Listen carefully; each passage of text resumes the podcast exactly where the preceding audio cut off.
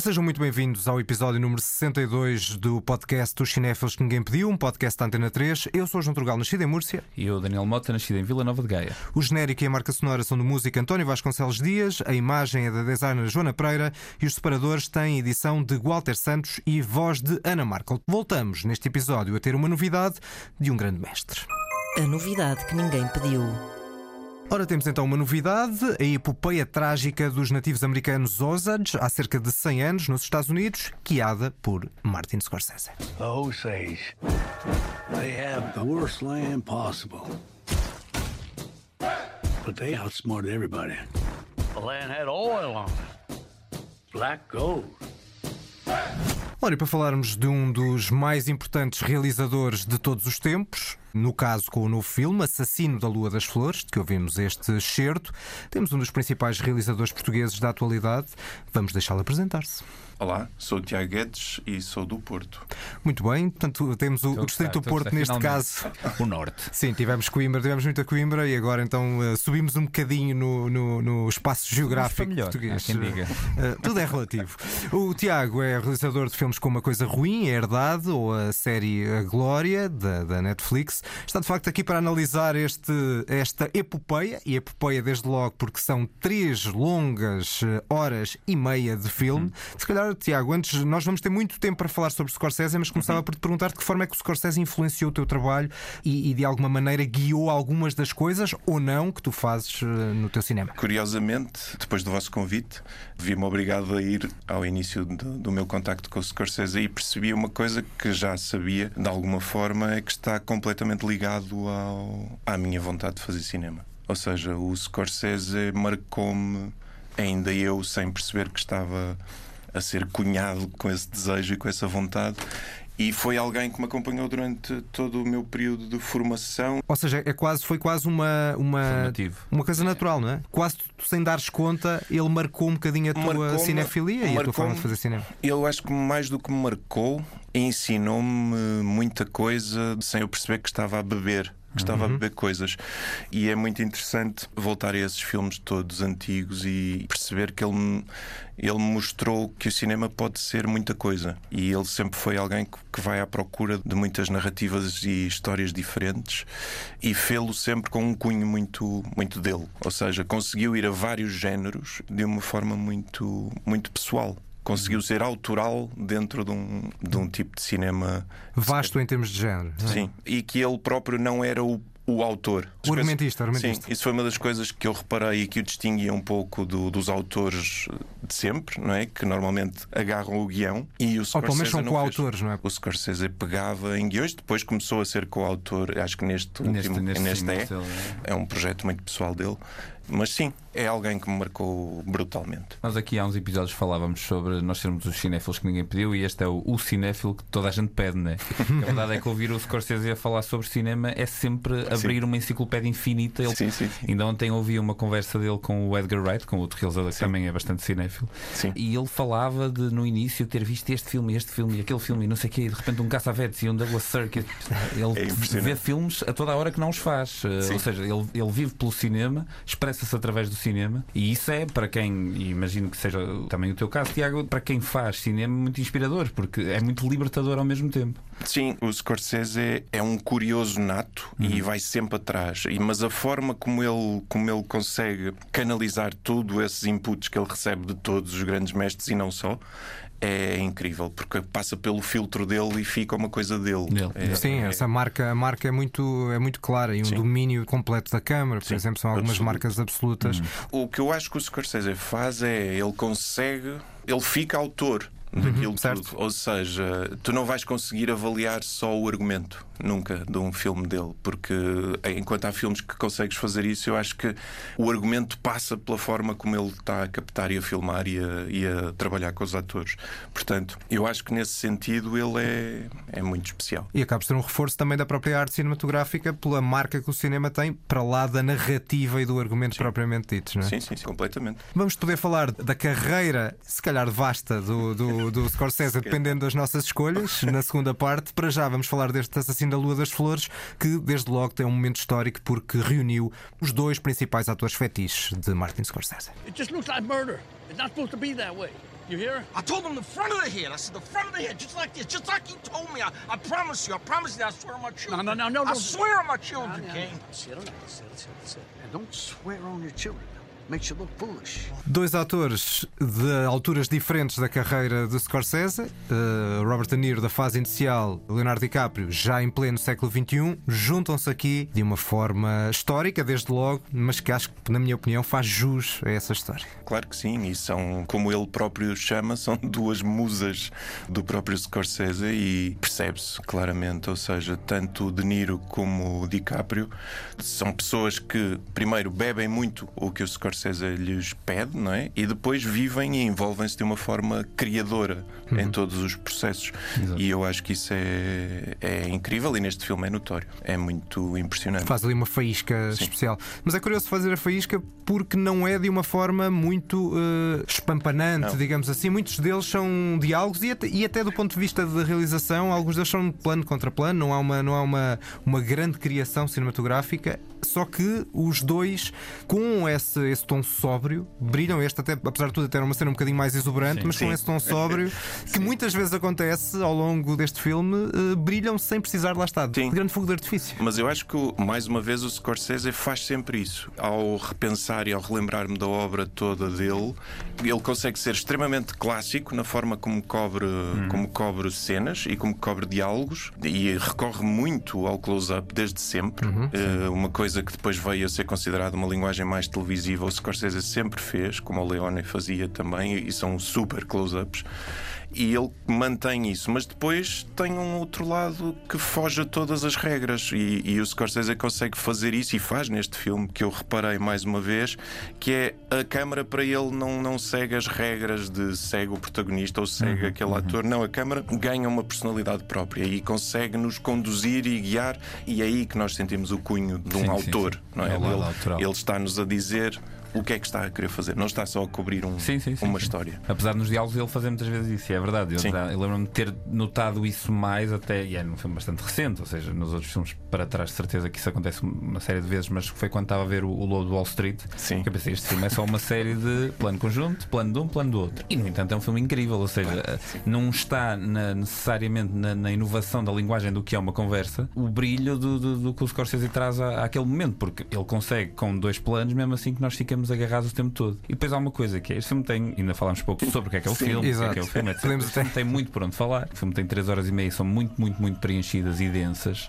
E eu acho que essa simplicidade e esse classicismo da linguagem do Scorsese ajuda, ao contrário, por exemplo, nós falamos de, de um Oppenheimer há pouco tempo, né? e esse classicismo, neste caso aqui, ajuda uma digestão do que estamos a ver, que é horrendo, é dos filmes mais pesados. Eu acho que é o filme mais pesado do, do Scorsese, como, pelo menos para mim foi. Isso não Não, é e- fácil. e mais, não até é para, o- fácil. mais até para o silêncio. Sim, sim, sim. Sim. E é um fenómeno curioso, até porque eh, é uma história que não é assim tão conhecida. E ao Exatamente. ponto, ao ponto, é o ponto do filme. na verdade. Exatamente, porque é uma história com 100 anos em que, no fundo, eh, estes nativos americanos foram dizimados. Houve uma tentativa de, vá, de mini genocídio dentro daquele pequeno universo. E não, não só não é muito conhecido, como no, no início eles dão-nos uma ideia de não sei o quê, os ousados enriqueceram com o petróleo.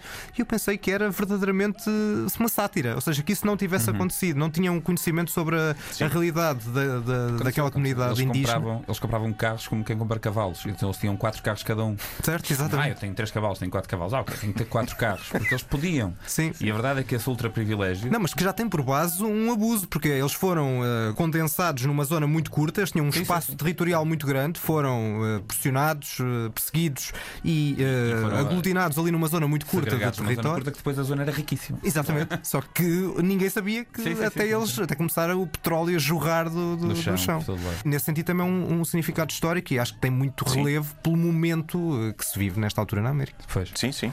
A história é pouco conhecida e depois tem esta curiosidade. Porque é que a história é pouco conhecida e ao mesmo tempo é altamente recambulesca. E depois é pouco conhecida da mesma forma como os assassinatos que vemos no filme, que são muito patetas. São assassinatos que não são bem feitos. Ainda agora Sim. neste t-shirt vimos isso. Ele diz: Eu disse que era na parte da frente da cabeça, deste na nuca e trouxeste a arma. e de repente a gente, pá, como é que é possível ninguém ter descoberto? Porque ninguém queria saber. Não queria saber, é como Sim. matar um pombo. Ou seja, Exatamente. era um bocadinho essa a ideia sim, que passa a uma dada É altura. muito cruel e, e é isso. O filme é muito pesado.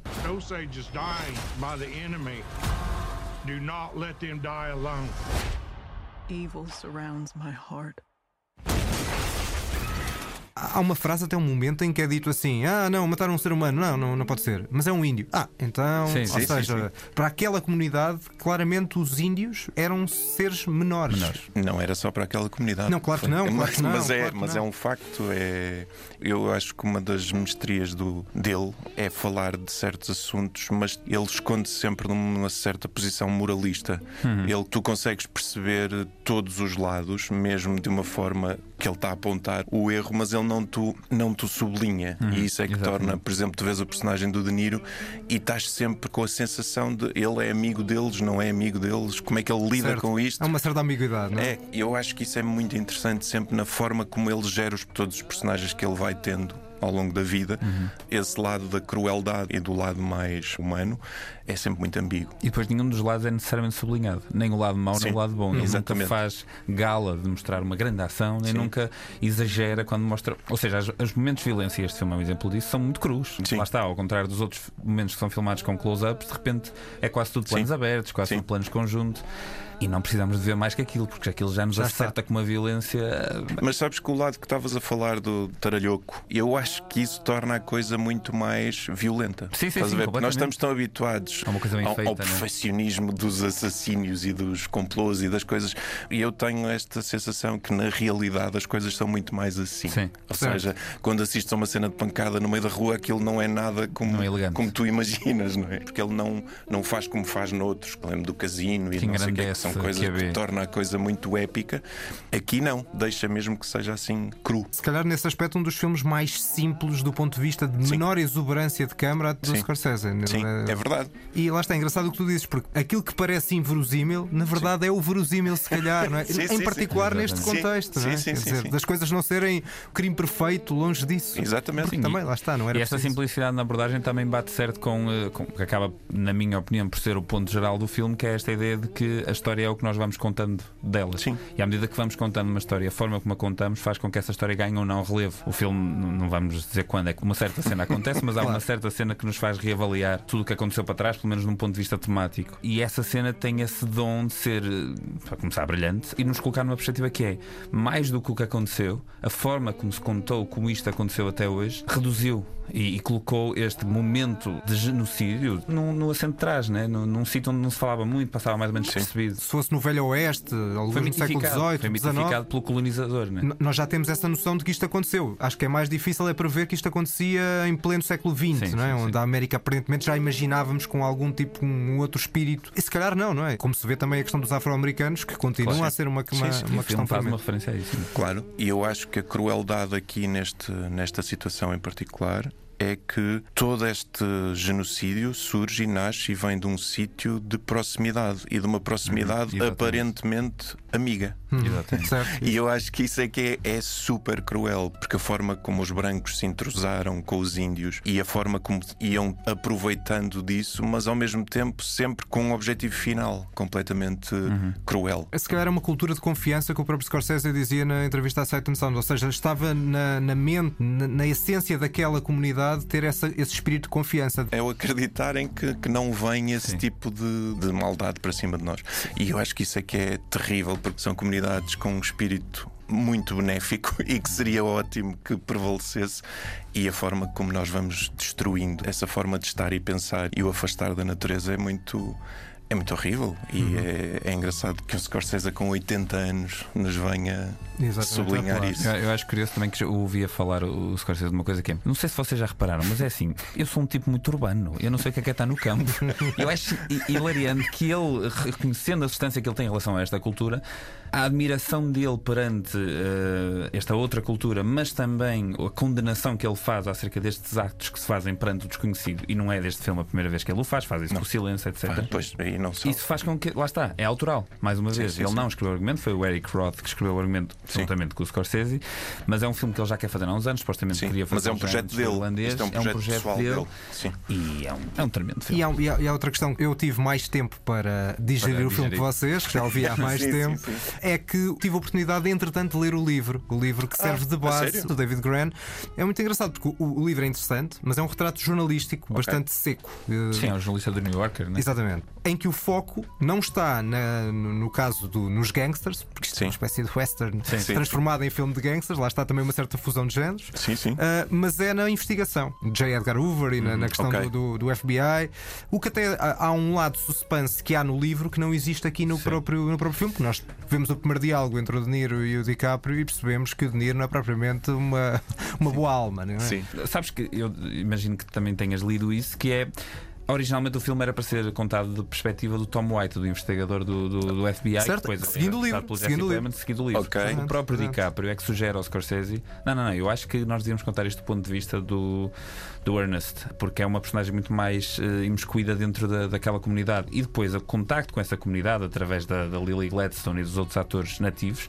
E uma à parte, a Lily Sim. Gladstone é uma atriz Incrível. incrível. O contacto com essa comunidade trouxe muita coisa ao filme e, e também por isso é que o filme se foi aumentando. Porque, o- por exemplo, há aquela cena, a primeira vez que aparece o DiCaprio, em que entre as mulheres eh, elas estão a comentar: o, Sim. Ah, ele é mais um pombo, não, é mais um coelho. isto, foi, um isto foi tudo escrito e pensado pela comunidade nativa, em colaboração com o Scorsese. Ou seja, essa colaboração traz mais autenticidade ao filme, traz mais relevância à cultura que o Scorsese tenta, de certo modo, voltar a entregar alguma dignidade e torna o filme muito mais rico, né? Tu elogiaste aqui a Lily Gladstone e é quase um crime. Nós não a temos falado até aqui Sim, já sim, em tantos sim. minutos de gravação. No fundo, ela é uma das protagonistas também do filme e o filme foca-se muito nessa história de amor que podemos pôr com ou sem aspas. What was that? Shomikasi. That's how you are. I don't know what she said, but it must have been Indian for handsome devil. Temos de facto aqui a Lily Gladstone e a falar na no, no própria língua in- indígena, como estavas a referir a essa questão do, do coiote e do coelho. Alguns momentos são legendados, outros não, que é para nos colocarmos também na pele da Sim, pessoa sim. que está a ouvir e que não está a perceber rigorosamente nada do que está a acontecer. E o que é muito interessante no caso da Lily Gladstone é o facto dela ter estes momentos na altura da, da construção desta história de amor e depois um período, nós não vamos falar muito, para não estar a revelar muito, de sofrimento e eh, acho que concordamos, nunca há grande overacting ali naquela, Não. naquela, naquela de todo. Isso também é raro no- nos filmes do Scorsese. Ou seja, eu não me lembro. Se calhar eh, podemos voltar a alguns antigos, como o do Nicolas Cage. talvez um bocadinho, porque, porque o Cage muitas vezes vai para uma zona, mas, mas mesmo aí eu gosto imenso. E, e lá está, e o Scorsese envolve todo esse overacting com uma estética própria, ou seja, Sim. por exemplo, Ah, nesse caso. Nesse sim. caso, e Sim, mesmo sim. quando temos o, o Joe Pesci no, no, no Tudo Bons Rapazes, a Funny How e aquelas coisas todas, de repente o Scorsese coloca aquilo no ponto certo. Sim. Ah, Aí, não, aí não é overacting. Mas está quase. Mas- Não, mas é das cenas. Eu digo-te, olha, falávamos há pouco da, da- da minha influência. É das cenas mais assustadoras Sim. que eu me lembro de presenciar e de ficar a ver aquele. E como é que são só dois gajos a conversar? Yeah. Pode ser grande espetáculo sem ser overacting, não é? Sim, sim, Ou seja, nesse sentido Exatamente. exuberante, Exatamente. mas É exuberante, mas não é overacting. Exatamente, é Ou isso, é. Eu acho que o Pet, o Pet está incrível e, E tá, tá- e tá. então, e o Liota estão os dois ali num, num momento. Pá, e é assustador. O nível de tensão que surge com um planos simples Uhum, de dois gajos a falar é incrível. Mas pronto, isso é outro assunto.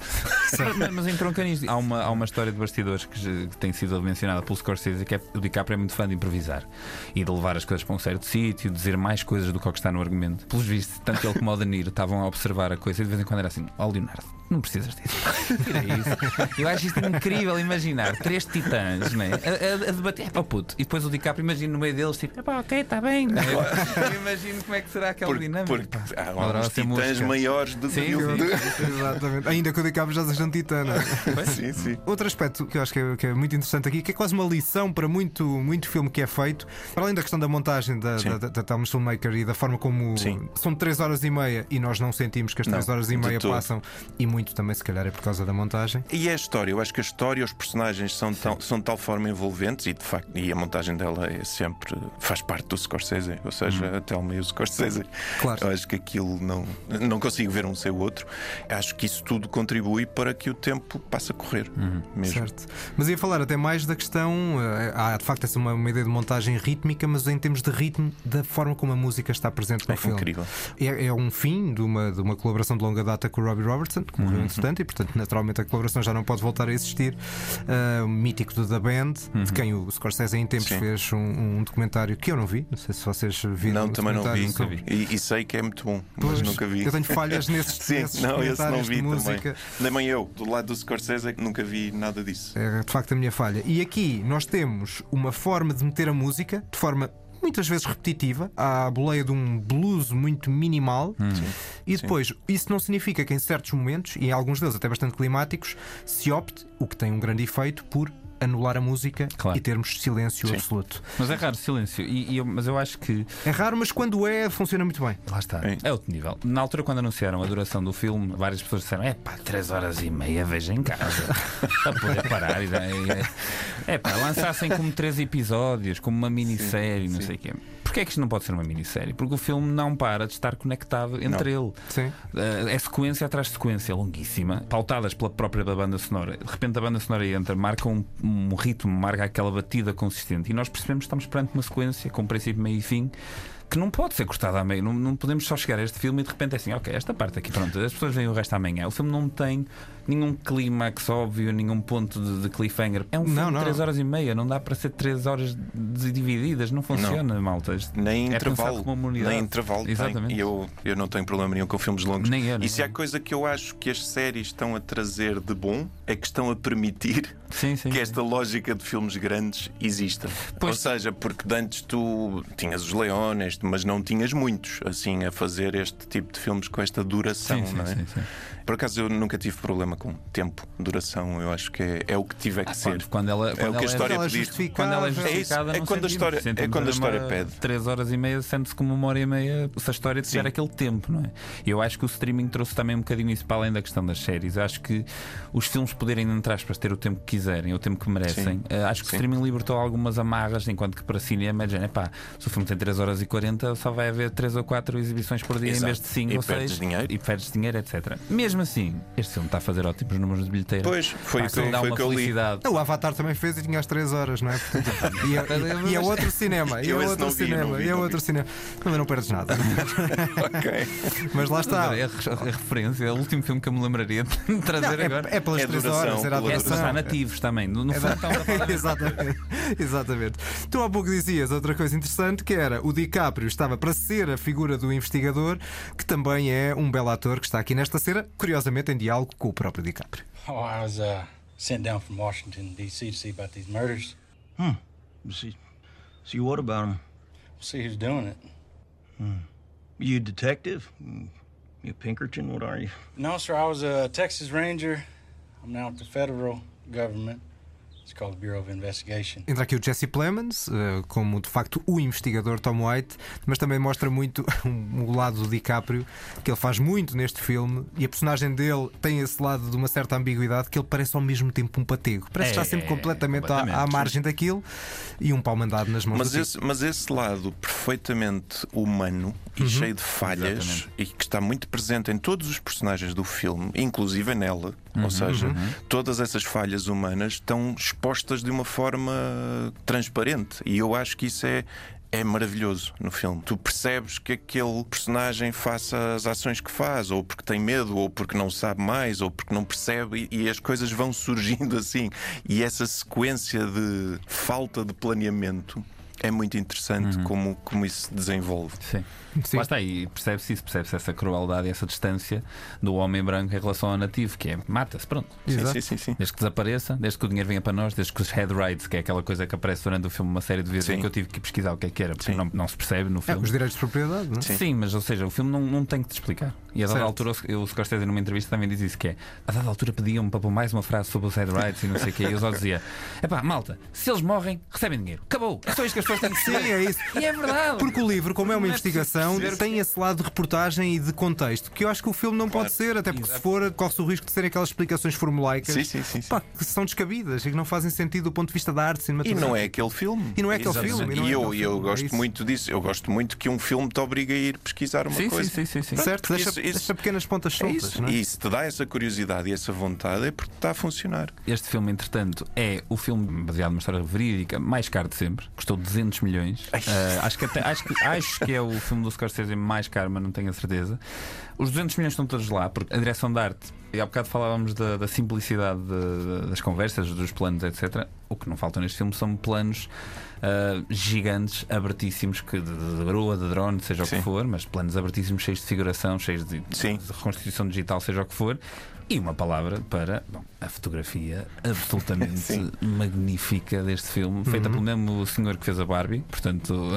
Ah, eu não sabia. É o Rodrigo Prieto. Epá, e é plano atrás de plano, iluminação atrás de iluminação, com significado, com intensidade, com beleza. Epá, Sim, Bom, sim, sim, eu- sim. É, é- é que sais do filme, é uma barrigada. Eu sinto sempre isto, sai no filme de Scorsese, é uma barrigada de cinema. Ah, pá. Sim, sim, sim. Bom, não gostamos nada e, portanto, vai-se vai refletir na nota, não é? sim. Tiago, Epá, comparando com todos os filmes dele, sei lá. É que é isso, é que ele Dou-lhe. É que, uma é que eu depois fico aqui num. num limbo difícil. Fico num limbo difícil porque depois também tem a ver com a forma com que impactaram em Claro, mim claro. e a altura da vida. Mas eu darei um 8. Ok. Daniel? Sim, é isso. Ou seja, não há forma de não estar aqui a fazer uma espécie de elencamento das qualidades absolutamente geniais do filme. Mas o filme, pronto, não é perfeito. Se calhar uma coisita ou outra podia ter sido encostada ou alongada. Se calhar há uma, uma perspectiva dos, dos índios que podia ser um bocadinho mais, mais estendida. Dito isto, vou dar um 9. Exato. É que é difícil dizer mal disto, não é? É tão brilhante que está debaixo, debaixo de uma camada de, de gênio e tal. E estamos a celebrar provavelmente um dos últimos, se não o último filme do- de um dos melhores realizadores, um dos grandes realizadores de todos os tempos. Portanto, do Eu- nosso ponto de Eu vista, tenho, cinéfilos, eu é tenho só ficar esperança que não seja o último. Vamos ver. Eu também, mas Porque for, ele, ele continua com muita energia. se for, tendo em conta o que acontece no filme, se for, Sim, fecha sim, de uma fecha maneira bem. brilhante. Sim. Eu sou um bocadinho a parada e vou dar 9,5 porque, lá está, pelo efeitos de comparação, este é o meu filme favorito, provavelmente, e já o vi há uns dias, já o tive tempo Ok. de digerir, do século XXI do Scorsese. E portanto. Ah, ok, ah, bem jogado. Lá está, ou seja, tendo isso, não, fiz chega. essa, não fiz essa. Essa, daquela- exatamente, essa ligação provavelmente foi dos filmes com melhor nota global que nós tivemos aqui. Este neste- e o Licorice Pizza, mas o Licorice Pizza só nós Exatamente, os dois, conta. exatamente. E é de um descendente É do do- Scorsese. Exatamente, exatamente. Pá, Claro. Bom, vamos seguir, vamos para a história de Scorsese, vamos escolher filmes a não perder e também, se calhar, qualquer coisa a não ver, ou pelo menos menor de Scorsese na Mas segunda vejam, parte. mas vejam, por amor de Deus. A lista que ninguém pediu. Ora, temos então a lista que ninguém pediu, uh, filmes já não perder e a não ver de Martin Scorsese. É, no fundo, vamos continuar focados na- no, no realizador norte-americano, no grande mestre do cinema. Tiago, vamos deixar-te a possibilidade de escolher dois filmes a não perder ou um a não perder e um a não ver. Um- uma obra-prima e um Não menor. consigo. Vais escolher dois? Vou ter que escolher dois e, e- e escolheria mais. Então, queres que comece já com Sim, isso? podes começar. se Não sei se queres fazer só uma pequena introdução, não revelando qual é que é o filme. Então vou escolher uma raridadezinha também. Ok. E é pela, começamos pela raridade ou começamos por uma coisa mais óbvia? Podemos começar pela raridade. Vamos Eh, a isso. Oh. You know, you're the only person in the world could say that to me and live. Look, could you just tell me if you think I'm any good? How about that? Just tell me if, if, if I have any talent or if you think I'm just wasting my time. Ora, eu não tenho grande palpite, mas Eu, eu parecia-me o Chris Christopherson e acho que é o Alice eh, não mora aqui. Não sei como é que se chama em português. O Alice doesn't live here anymore. Não é? Foi não. Ah! Estou Não. triste, pá, estava Não, olha, não é o Chris Christopherson, é o Nick Nolte. E este foi um dos filmes que mais me impressionou na vida. Marcou-me, apanhou-me numa altura da adolescência em que eu de repente vi uma forma de filmar epá, e aconselho vivamente a quem nunca viu. É um filme que reúne três mestres, que reúne o Scorsese, o Coppola e o Woody Allen, que se chama Histórias de de Nova York. York. E este chama-se Life Lessons e é a história de um Nick Nolte pintor com a Rosana Arquette, que é sua assistente. É deslumbrante, de todos os pontos de vista. A utilização da música, da montagem, já com a Telma, já. Para mim é uma obra maior, sendo curta, não é? São curtas de 40 minutos, portanto, Sim, sim, sim. portanto vives bem o- e desenvolve. E os filmes do Allen e do Coppola também são. Eu adoro. jus. O do Coppola, para mim, é, é menor, é bastante mais frágil. Eu já gosto era na fase menor, se calhar, do Coppola, não é? É, Eu acho que ele, ele fez aquilo com displicência. Posso Hum. estar enganado, mas fez, escreve o argumento com a Sofia, com a filha, Ok, mas, ok, mas era ok. criança ela ainda, portanto, acho que foi ali uma brincadeira que ele decidiu fazer, bastante cara, mas, mas está lá. o do Woody Allen eu gosto muito. Porque, é, porque tem a ver com traumas com a mãe. e É muito interessante. Agora, este do, do Scorsese, para mim, é, é o melhor dos três, sem dúvida nenhuma. Uhum. Daniel, vamos para a tua escolha? Vamos para a minha escolha. A minha é um bocadinho mais fácil de, de adivinhar. Eh, Desculpa. Também é mas, não é, mas não é O Tiago avisou que era uma raridade, não é? Sim, foi muito bem, foi muito bem. Mas não é dos mais óbvios, se calhar, mas, mas é um filme que recentemente teve uma espécie de sequela espiritual. Sensed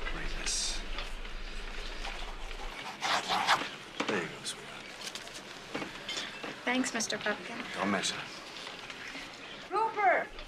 Rupert, who are you talking to? Mom! What is it? Please stop calling me. É um dos meus preferidos. A sério? Sim. Bom, então é assim. Eu estive na dúvida entre escolher uma coisa mais consensual e uma menos consensual e arranjei uma forma de juntar as duas porque eu fiz um mais um Sim, sim, sim, também fiz um mais um. Gostou-me imenso. e acabámos por escolher o rei da comédia ambos, não é? É verdade.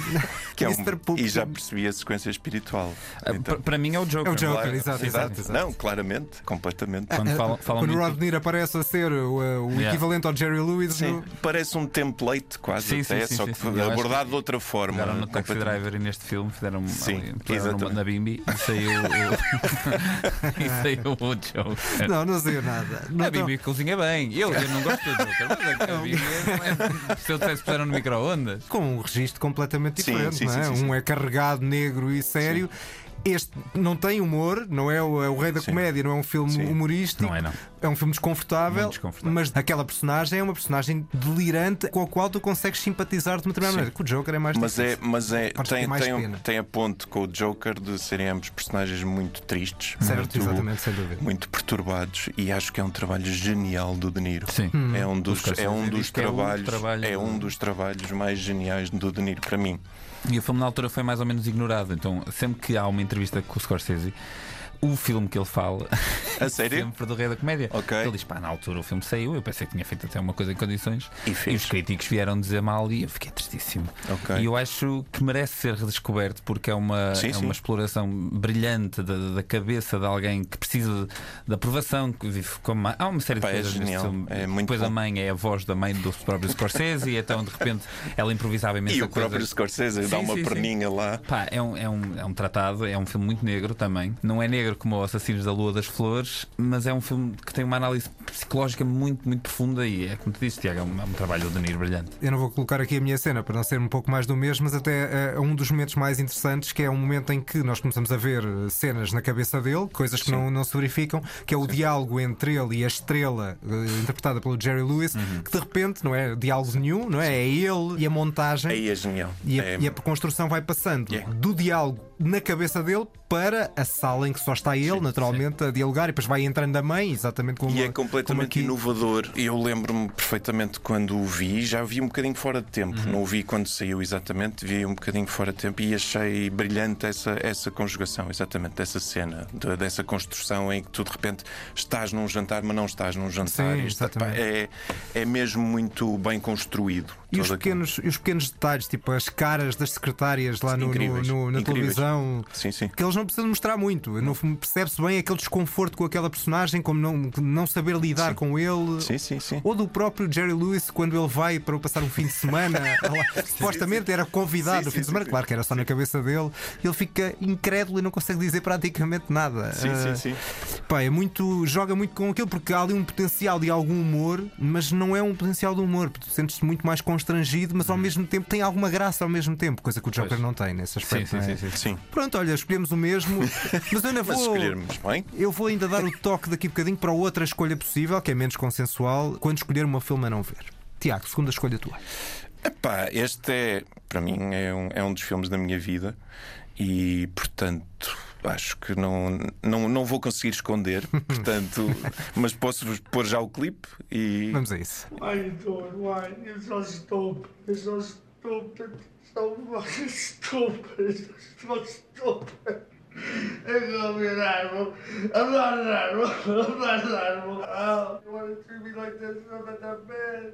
I'm not that bad. I'm not that bad. Eu ia escolher a cena do ter dormido com a mulher, com o meu irmão, que ele fala O com, com o. Joe Pesci, que é genial também. E também pode ser uma boa. Lá está exuberância, mas não é overacting. Não. Não. Ah, como nós adivinhamos qual é o filme. Sim, sim, sim, sim. Qual é o filme, João? É o autor enraivecido. Exatamente. Eu estava a dizer que é um dos filmes da minha vida porque, de facto, foi um dos filmes que me marcou mesmo muito. Primeiro, pela liberdade de repente ver um filme a preto e branco naquela altura. Claro. E depois, a forma como o Scorsese conduz aquela história toda e o De Niro e o que ele entrega e, a- uma vez mais, um personagem altamente trágico, Uhum. de um- pegando num- numa espécie de um derrotado, mas que não o é. E a maneira como ele filma aquilo é, para mim, um tratado. No caso a preto e branco, não é? Sim. Não sei se por acaso houve muito mais filmes do, do Scorsese a preto e branco. Acho que não. Acho que é o único filme do Scorsese. a preto e branco, É, eu, na também verdade. acho, eu também acho que sim. E acho que teve a ver com opções gráficas de violência do sangue, das cenas de pancada serem muito, muito violentas. E depois é, é curioso porque o sangue a preto e branco fica preto. Sim. Então de repente aquilo parece que eles estão cobertos numa Sim, massa sim, qualquer. sim, sim. O que é que vamos dizer sobre o Tony Rhapsody? É um filme Pois. genial. Curiosamente, é dos poucos filmes do Scorsese que eu só vi uma vez. Uhum. ah, e há muito tempo. Estou a fazer uma coisa com este filme que de vez em quando me dá na cabeça, que é estou só à espera que saia a última remasterização impecável, não sei o quê. Não sei o quê. Estás a fazer Um, como um bom vinho. Sim, é só espera que apure, só espera que apure, exatamente.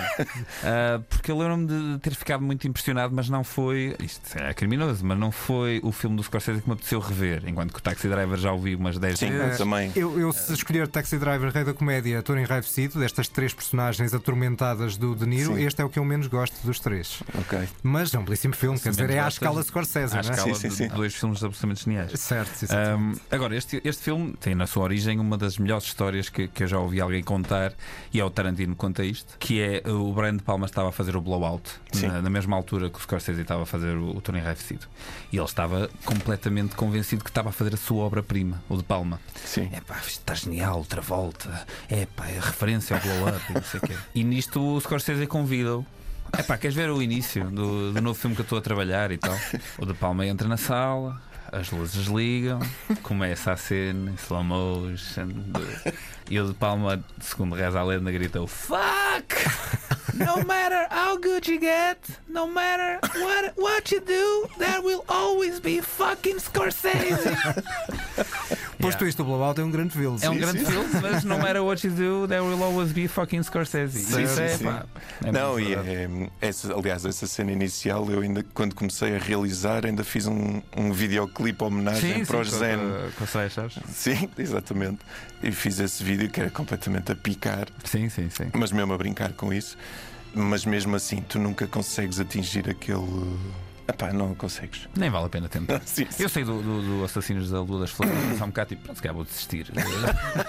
É como ver um, um mestre que tem tanto controle da, da arte, né? Que tu pensas, "Pá, se calhar vou andar a vida toda e nunca vou chegar a perto. Pronto, temos então este autor enraivecido e voltamos a ter. uh, Mas Niro podíamos ter mais. Sim, sim, sim. Não, até foi, foi interessante não teres repetido, porque eu já escolhi. Acho que tu não escolheste nenhuma vez, nenhum Scorsese em nenhuma lista. Eu escolhi uh, o After Hours e o. Exato. Sim. Em duas listas diferentes. O After Hours é, é um Scorsese. filme que me marcou muito também. E é um filme muito Esse menos conhecido. Muito é menos conhecido. muito pouco, mas é incrível a forma como ele te começa um filme e tu segues a ação in- interrupta daquela noite. Certo. E é muito bom. Aliás, era, um- era a lista de filmes passados num espaço-tempo Sim, inferior a um sim, dia. sim, era uma sim, coisa sim, assim sim, parecida. Era uma lista assim com um tema muito, muito, muito curto e Exatamente. é brilhante. Bom, vamos para escolhas menores de Scorsese, não é? Isto Escolhas custa. a não ver, não é? São, são, como dizem os franceses, um disclaimer. Isto custa imenso. A mim não me custa, a mim não me custa. Ti Vou provocar, eu vou provocar, vou eu provocar. E vou provocar mesmo, vou mesmo eu só, eu, provocar. só vou, eu só vou escolher. É o filme que vou escolher porque eu estava a falar há bocado dos poucos filmes do Scorsese que eu não revi. Este filme eu não revi e nunca me deu assim muita vontade de rever. You want to go to war with me? It isn't me, Howard. It's the United States government. We just beat Germany and Japan. Who the hell are you? You, you tell Juan Tripp something for me, all right?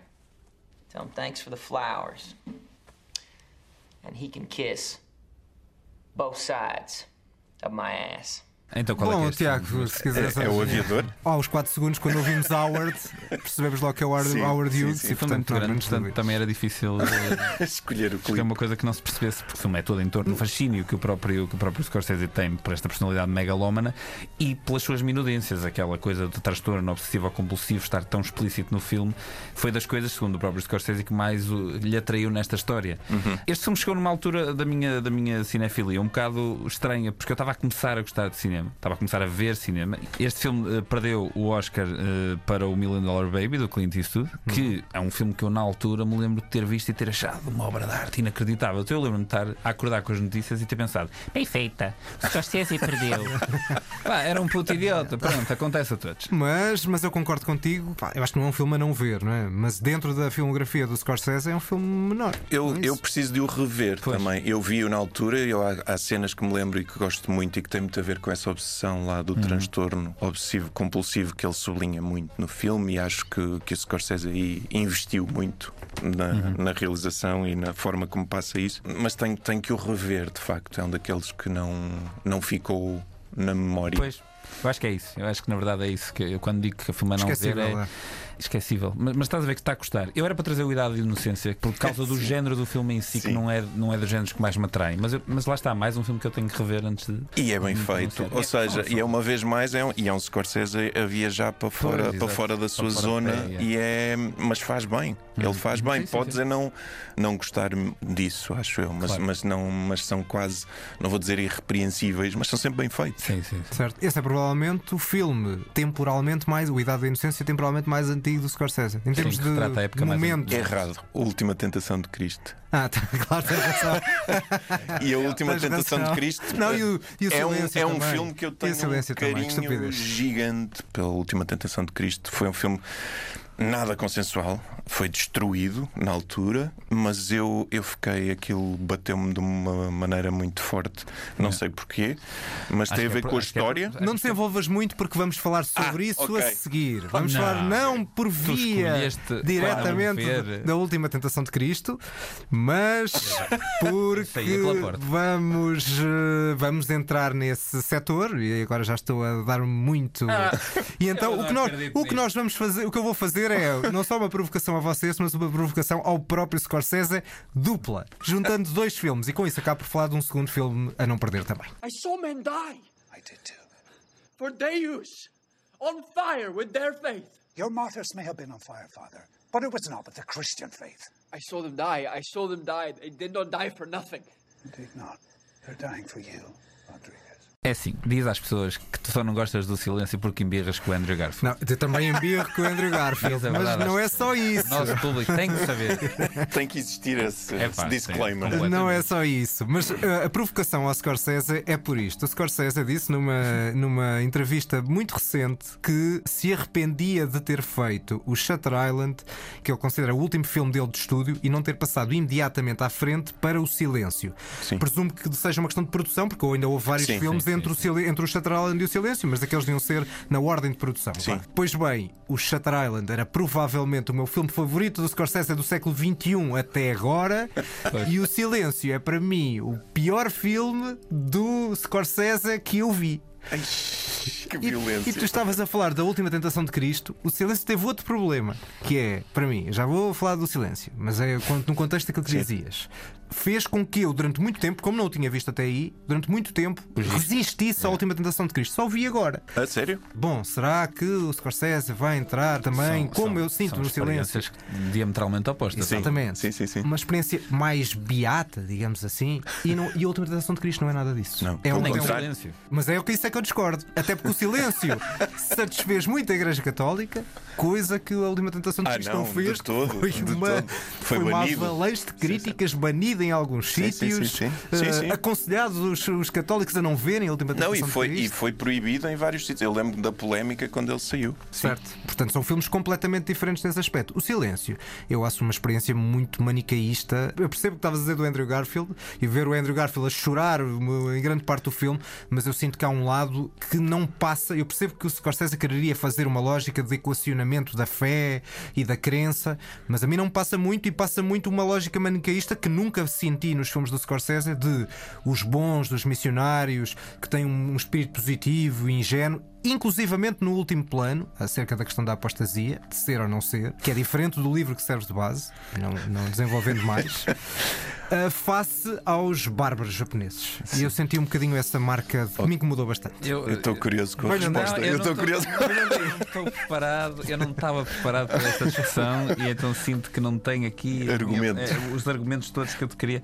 Agora, eu não acho nada, para começar, a única coisa de tudo que tu disseste que eu discordo em absoluto é eu não acho que os japoneses sejam todos apresentados como bárbaros. São muito são, violentos, face, há uma, há uma face aos missionários. Que, se calhar o nosso ponto de vista foi sempre que eles eram os bárbaros naquela história, se calhar não o teu. Mas se calhar o ponto de vista do Ocidente é que que eles eram sempre os bárbaros naquela história. Aquilo é um ponto de vista muito ocidental. E eu acho que, que, eles são profundamente humanizados uh, ao longo do filme, pelo menos foi o que eu senti na altura. E o filme, sendo sobre essa ideia da, da crise de fé ou do, do, de como o encontro entre duas culturas, sendo que é feito por um próprio, uh, confesso, uh, confuso, ou seja, ele próprio nunca se sabe muito bem. A última tentação de Cristo é feito Sim, por um ponto de vista. Completamente. De alguém que está à procura. Uhum.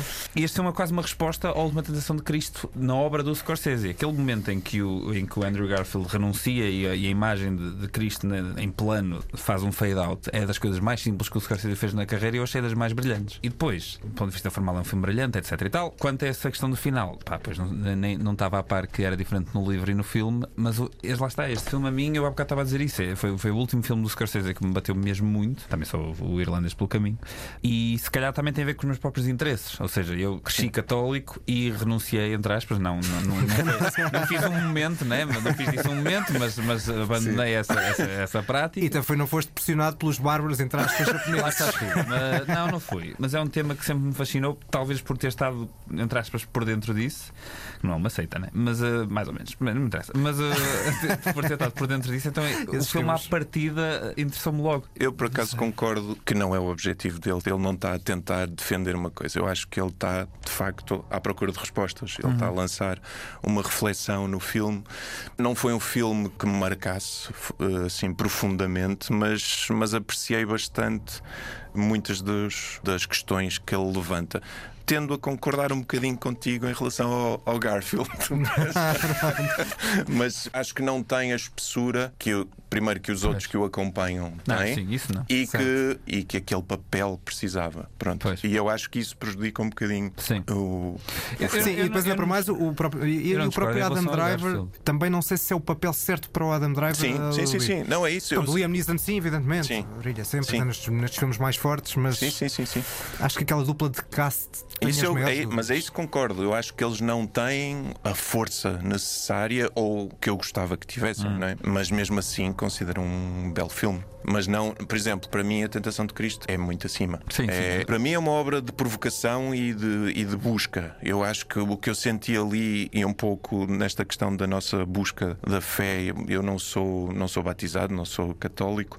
No entanto, empatizei sempre muito com a história de Cristo. Uhum. Uh, sempre foi uhum. alguma, enquanto história, achei sempre fascinante. E a Tentação de Cristo, a última tentação, é maravilhoso aquela Sim. possibilidade que vem do livro, não é? E... Eu até tenho bem é um que essa possibilidade não seja quase efetivada numa, numa, numa, ou pelo menos que tenha ficado em aberto na parte final. Sim. Acho que é uma coisa que eu gostava que o, o filme que pudesse, ainda pudesse ter sido mais arrojado. Okay. Mas, se, se, mas, mas que... assim já foi o que foi. Sim, mas eu acho que o arrojo da, da, da, sugestão é maior do que, do que a fraqueza de, de, mostrar a coisa. Eu acho que mostrar era um statement fechado. Não, não, mas eu acho, que, o, mas eu acho que o filme fica filme. menos em aberto do que eu gostava que eu fosse. É o oposto que gostava sim. Fica menos do que eu gostavas. Sim, sim, sim, sim. É porque ele tenta, tenta concluí-lo, não é? Há a tentação, tenta, mas a tentação acaba por não ser concretizada, digamos assim.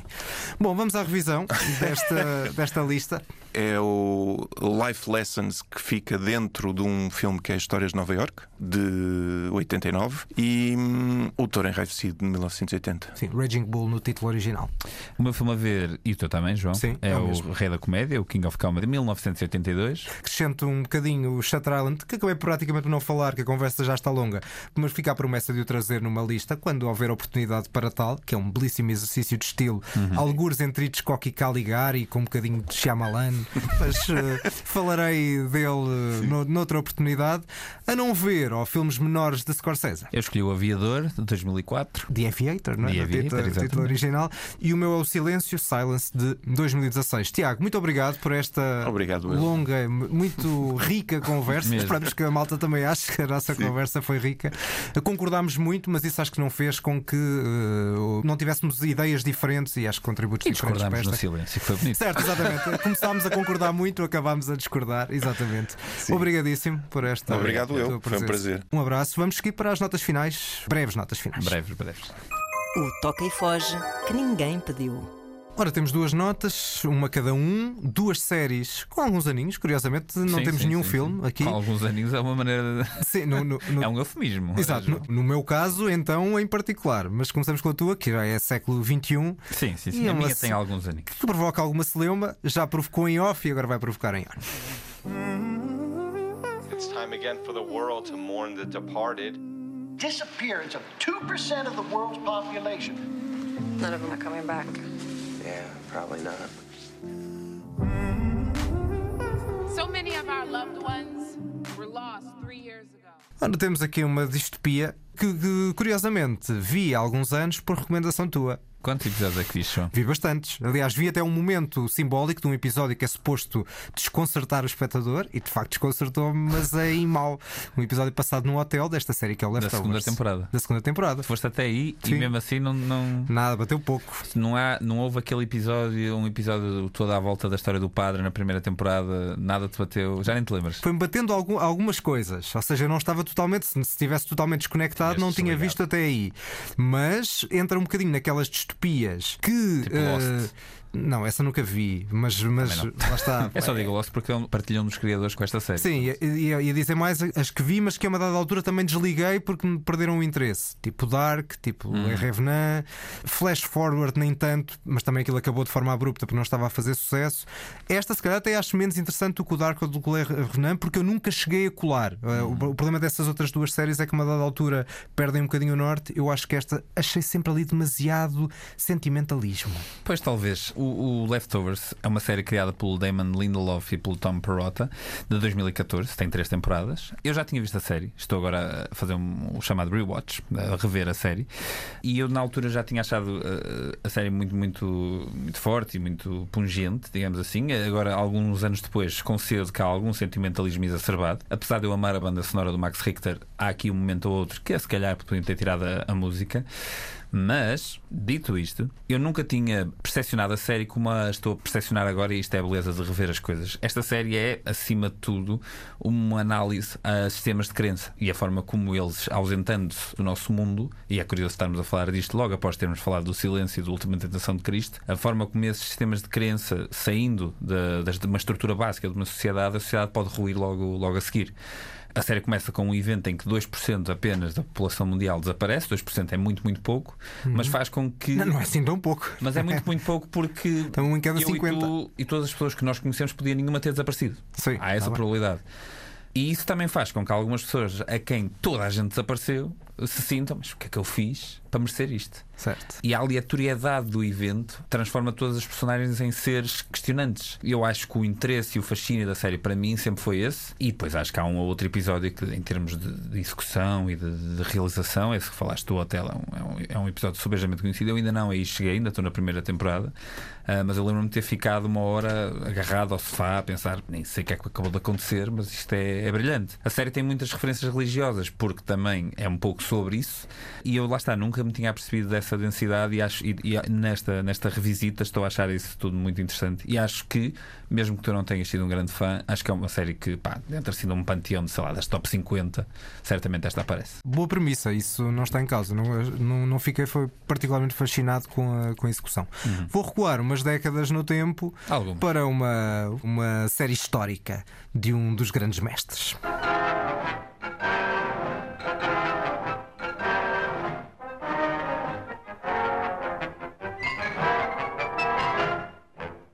Good evening. Isto é o verão azul. É o Verão Azul. É. Depois do mestre Scorsese, temos o mestre Hitchcock. E o que é que é melhor do que um shot de Hitchcock por dia? Dois shots de Dois shots de Hitchcock por dia. É precisamente isso que a RTP Memória está a fazer ao repor esta famosíssima série Alfred Hitchcock apresenta.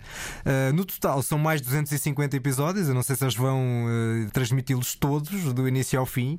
Para já estão a transmitir a primeira temporada inteira. E uh, é, é, muito curioso porque são, são pequenos contos de 20, 25 minutos, muitos relacionados com questões de crime, mas nem todos. Há, por exemplo, um western em que uma dona de um bar está a tentar evitar que dois pistoleiros inimigos andem ao tiro, desatem ao tiro no, no bar. Há um outro mais surrealista que eu gostei muito, em que é um tipo que começa a ver a vida substituída em certas partes por um sósia perfeito, ocupa o espaço dele. Lá está um lado mais surrealista, ou seja, não há necessariamente só crimes e, e, e enigmas policiais, digamos assim. Há muito mais do que isso. Hitchcock também teve muito mais do que isso. E tudo vale sempre a pena pela introdução e pelo fecho do próprio Alfred Hitchcock. Good evening. Good evening. Exatamente que ele começa, ouvimos há pouco, e, e, a história que ele conta logo no início, e depois a punchline final, mostra que ele, para além do mestre do suspense, era um verdadeiro mestre do humor. Tinha um sim, sentido sim. do humor que nós também íamos vendo nos filmes, mas que aqui ficou muito e já evidente. Aqui mencionamos esse lado, mais, esse lado que é bem viscoso, como eu disse da outra vez, do, do próprio Hitchcock, que eu acho que é o lado que acaba por ser, em retrospectiva, mais interessante, porque não são histórias limpinhas, uhum. não são nunca personagens simples, e mesmo é num formato curto, como disseste, 20, 25 minutos, cada história tem uh, o seu lado de ah. Exato, exatamente. Ali assim, uns finais às vezes bastante abruptos de pensar é isto, mas o é isto também tem a uhum, sua a graça. E é um grande castiço aqui o, então nosso, é. o nosso senhor Alfredo. Senhor Alfredo. São as despedidas, sigam-nos no Facebook, Instagram, vão mandando-nos sugestões, eh, como de vez em quando vão fazendo. Nós tentamos sempre responder. Até para a semana. Até para a semana e só citando pela última vez Scorsese e o Assassinos da Lua das Flores, a dada altura, num diálogo entre o Danilo e o DiCaprio, diz isto. Money flows freely here now. I do love that money, sir.